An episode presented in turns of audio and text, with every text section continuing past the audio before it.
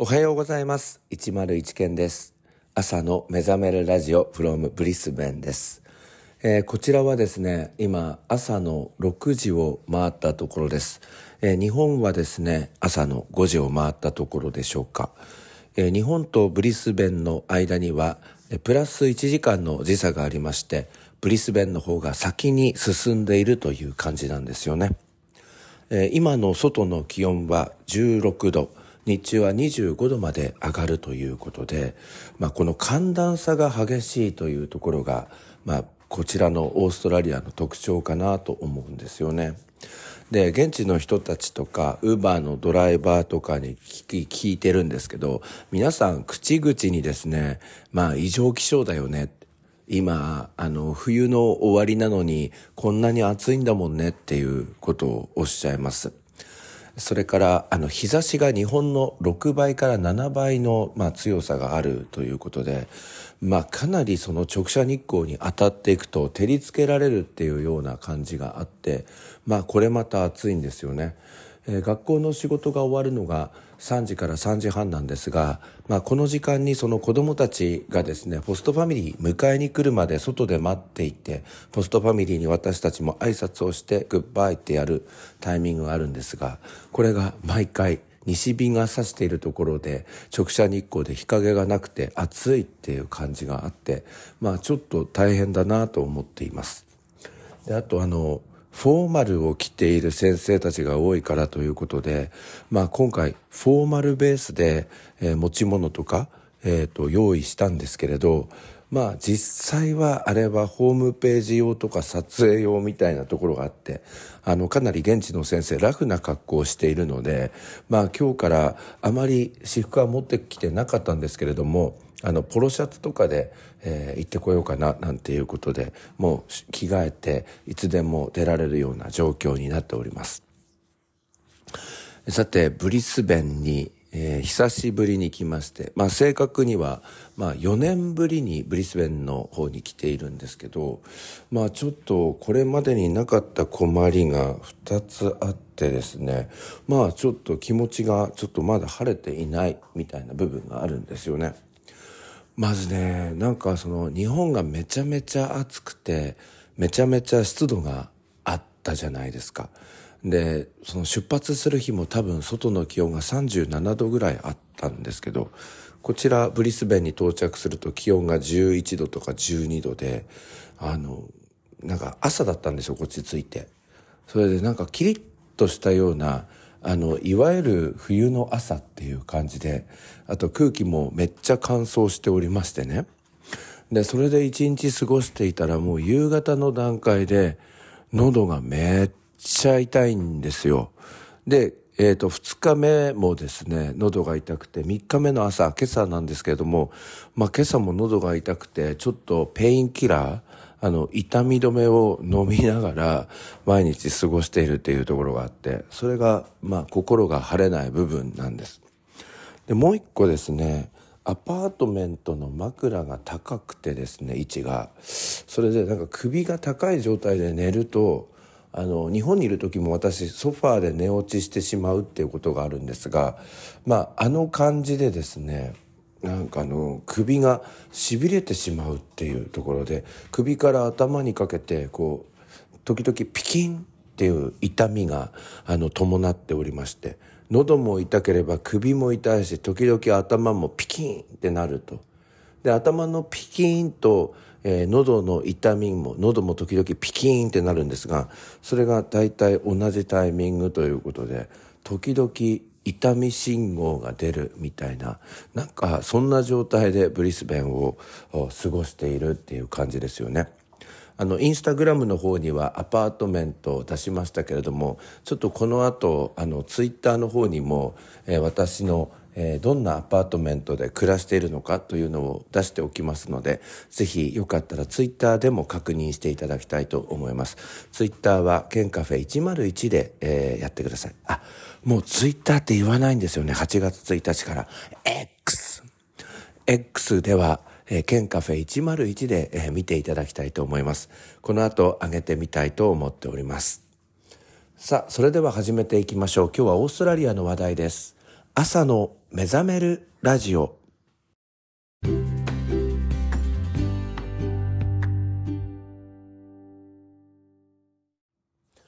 改めましておはようございます。朝の目覚めるラジオナビゲーターの101健です。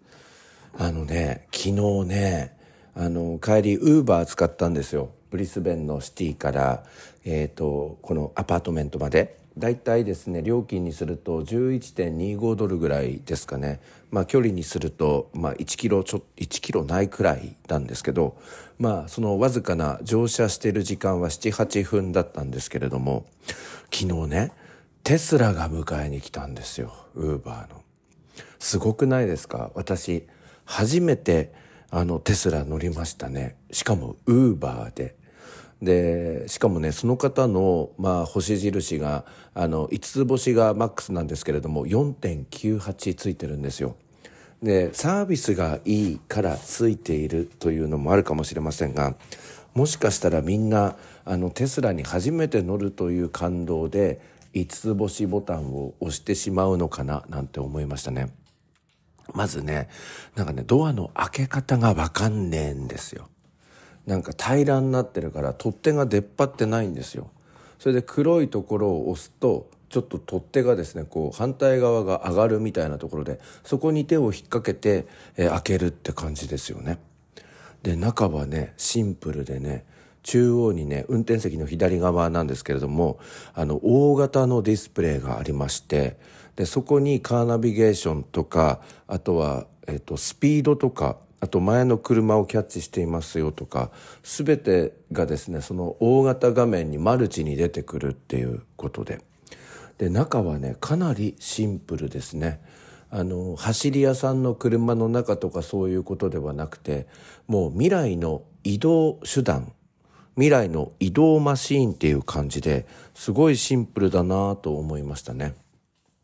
で降りる時はどうかというとドアのところのボタンを開くとえー、押すと自動でボタンあのドアがですねパカッて開くんです。ただ完全に開けてしまうと後ろから来る車に追突されてしまうと思うのでなんだろう蓋が開くみたいな感じでしょうか、えー、新しく買ってきたジャムをグッてやるとその蓋がパカッてこうなるっていうかそういう感じでした。ただねなんかシンプルすぎてこれ運転してて面白いのかなっていうふうにちょっと思ってしまったわけですけれどもまあいくらぐらいしたんですかって言ったらばですね大体まあ日本円にしまして730万円から750万円したっていうんですよね。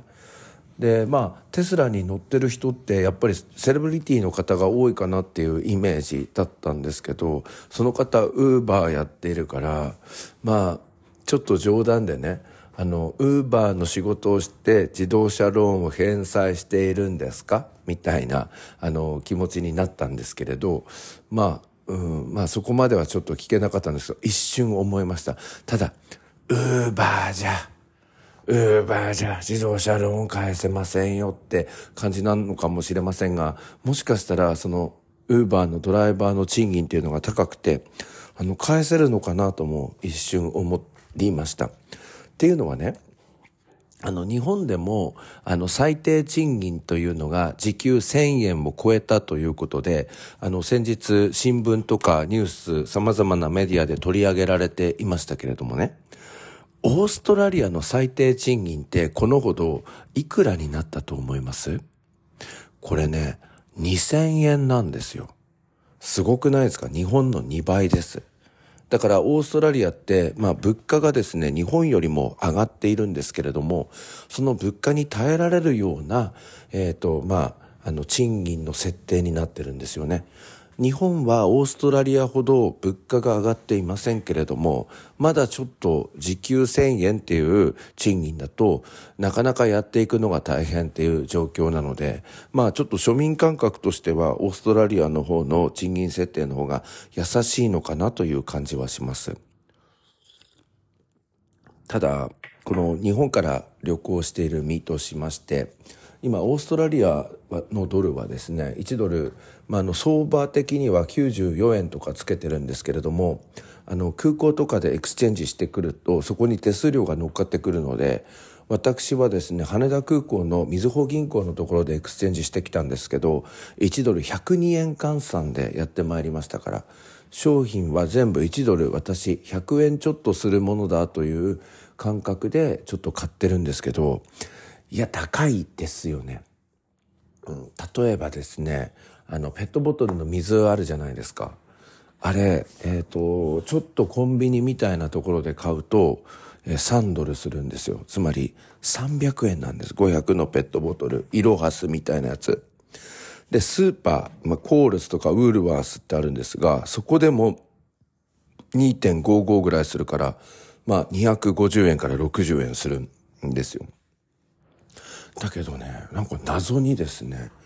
1.5リットルのペットボトルがありましてこれあのスプリングウォーターって書いてあるんですけどリフレッシュメント from Australian Springs っていう、えー、やつなんですけどこれは1.5リットルなのに90セントっていう90円っていうなんか意味のわかんない500ミリでコンビニで買うと300円なのにえー、その3倍の1.5リットル入っているのに90円っていうあのスーパーであのあるんですよ。それを昨日2本買ってきたんですけど。なんか日本もなんか時々あれって思う時ありますよね。コンビニでペットボトルのお茶を買うと高いのになんか薬の青木とかで買うと安いみたいな。いやオーストラリアに来てまで薬の青木の話をしています。それだけ愛着がありますけど。まあそういうことでやはり日本と同じようにあれ？なんでこんなに安いの？みたいなあのことはあるのかな？なんて思いましたね。えーと、それからですね電車で移動してるんですけれどもあの仕事をする学校まで1時間ちょっとかかるんですよ。でその毎朝、えーと、ブリスベンのセントラルステーションを7時20分頃のあの電車に乗って、えー、向こうの学校のある近くの駅まで行ってでそこから今度ウーバーで移動するっていう形で行ってるんですけどなんかちょうど乗るやつがあの青い電車うんとブルーラインって言っていいのかな？本当はなんか名前があるんでしょうけどブルーラインで下っていくんですがいつもその時間エクスプレスってなってるんですよ。エクスプレスってまあ日本語で訳すと特急みたいな感じだからえこれ特急券必要なのかなって日本の感覚になっちゃうじゃないですか。で中中にですね車掌さんが回ってきてなんか GO パスっていう、まあ、あのスイカみたいなカードをかざしてチェックを受けるっていうあのことがあるんですけれどもあのその GO パスで、えー、チェックを受けるから昨日ちょっと特急料金これ追加今チャージされてるんですか？って言ったらあのそんなことはないですよって言うんですがうんただなんだろう向こうに着くと小さな駅があってまあ駅の規模だと関東鉄道上層線に例えるとうわこれちょっと分かりにくいね。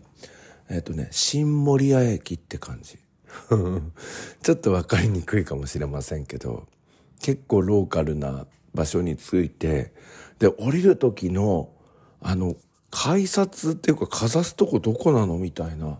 まあちょっとそんな心配はあるんです入る時にはあのかざすんですけどもしかしたら昨日かざし忘れてしまったのかなとかまあちょっといろいろ思ってたりはするんですけどまあちょっとそんな電車のあの変わった仕組みがありますよね。だから私たちは幸いにして英語が話せるからまあ英語でその辺対応できるんですけど英語が苦手な方でさらに電車の仕組みとかわからないとかなり一人旅混乱するのかななんて思いますね。英語が話せる私でもなんかその向こうの様式とかやり方っていうのが違うからまあその都度その都度聞いていかなければならないんだなみたいな感じがしましたね。で昨日あの部屋に戻ってきたらなんかベッドメイキングとかされてないんですよ。で日本で調べたそのこちらのサイトだとあの、まあ、ルームクリーニングとかベッドメイキングはエブリデイってなってたのにあの綺麗になってないから下にあのちょっと言いに行ったんですよ。そしたらば、uh, every three days って言ってました。えー、3日に一度って。ということで、えー、ベッドメイキングもされておらず、タオルも変えてもらえておらず、しかもここで、あの、何でしたっけ、自炊ができるというキッチンがあったんですけど、お皿も洗ってもらえておらず、まあ3日に1回は綺麗になるからっていうんで、あの、まあそれで上がってきたんですけどね、あとはちょっとゴミは毎日捨ててほしいんですって言ったら、ゴミね、すごい仕組みなんですよ。廊下に特別なドアがありまして、そのドアを開けるとポストみたいなのがあるんですよ。で、そこの蓋を開けて、ゴミ箱に入ってるゴミを入れると、そこからずっと何、スロープみたいなのが繋がってるらしくて、1階までゴミが落っこるっていう、すごいシステムだなと思って。でまあ、この辺りも英語が話せるから、あの、ホテルの方に聞けますけれども、聞けて新しい生活様式でびっくりするっていう感じですけど、英語がわからない方の場合は、え、これ何っていうふうになるから、そうするとちゃんとした、あの、なんだろうな、世界的なホテルの方に泊まりがちになるのかな、なんて思っています。それからもう一つ買い物したものでちょっと注目してるんですけどあのねポウポウポーポークリームっていうまあワセリンがあるんですけどまあ今回ですねちょっとこのお土産にポーポークリームというのを早くも買いましたこれね、えー、オーストラリアで100年以上の歴史を持つえまあオロナインみたいなもんですね。ワセリンです。日本だとオロナインってありますけど。一家に一つの万能クリームで、天然のパパイヤから作られた保湿力抜群のクリームですと。で、乾燥、肌荒れ、やけど、ニキビ、虫刺され、そして赤ちゃんのおむつかぶれにも使える肌トラブルなら何でもお任せのバンドのクリームですね。で、これはですね、結構世界的なセレブリティの方もですねあの使ってるということで結構ですねあの映画とかに出てくる世界的な女優さんたちもカバンの中に入れているというワセリンだそうです。まあ日本だとオロナインみたいなイメージあると思うんですけどでこれね髪の毛の保湿とかにもいいらしくちょっと髪の毛に水分が足らないよっていう時はえーと、これをちょっと塗っていくとなんか髪の毛の痛みが治ったりとかするらしいので万能のワセリンを、ね、今回は、え、買いました。えーと、ちょっと小さめなんですけど結構値段がしたんですがパパイヤエキスが入っていると。で香り付けに、えー、ペルーバルサムが使われているということで、えー、ぜひですね、えー、こちら、えー、のツイッターの方にも載っけておきますので、ぜひ見ていただきたいなと思います。ということで、喉の痛みと首の痛みと頭の痛みが収まれば、結構オーストラリアのブリスベン生活楽しくなってくるなと思いますけれども、また明日も現地から、えー、レポートをお送りしていきたいと思います。ツイッターと連動しておりますので、ぜひご覧いただきたいと思います。それでは皆さん今日も一日お元気で、いってらっしゃい。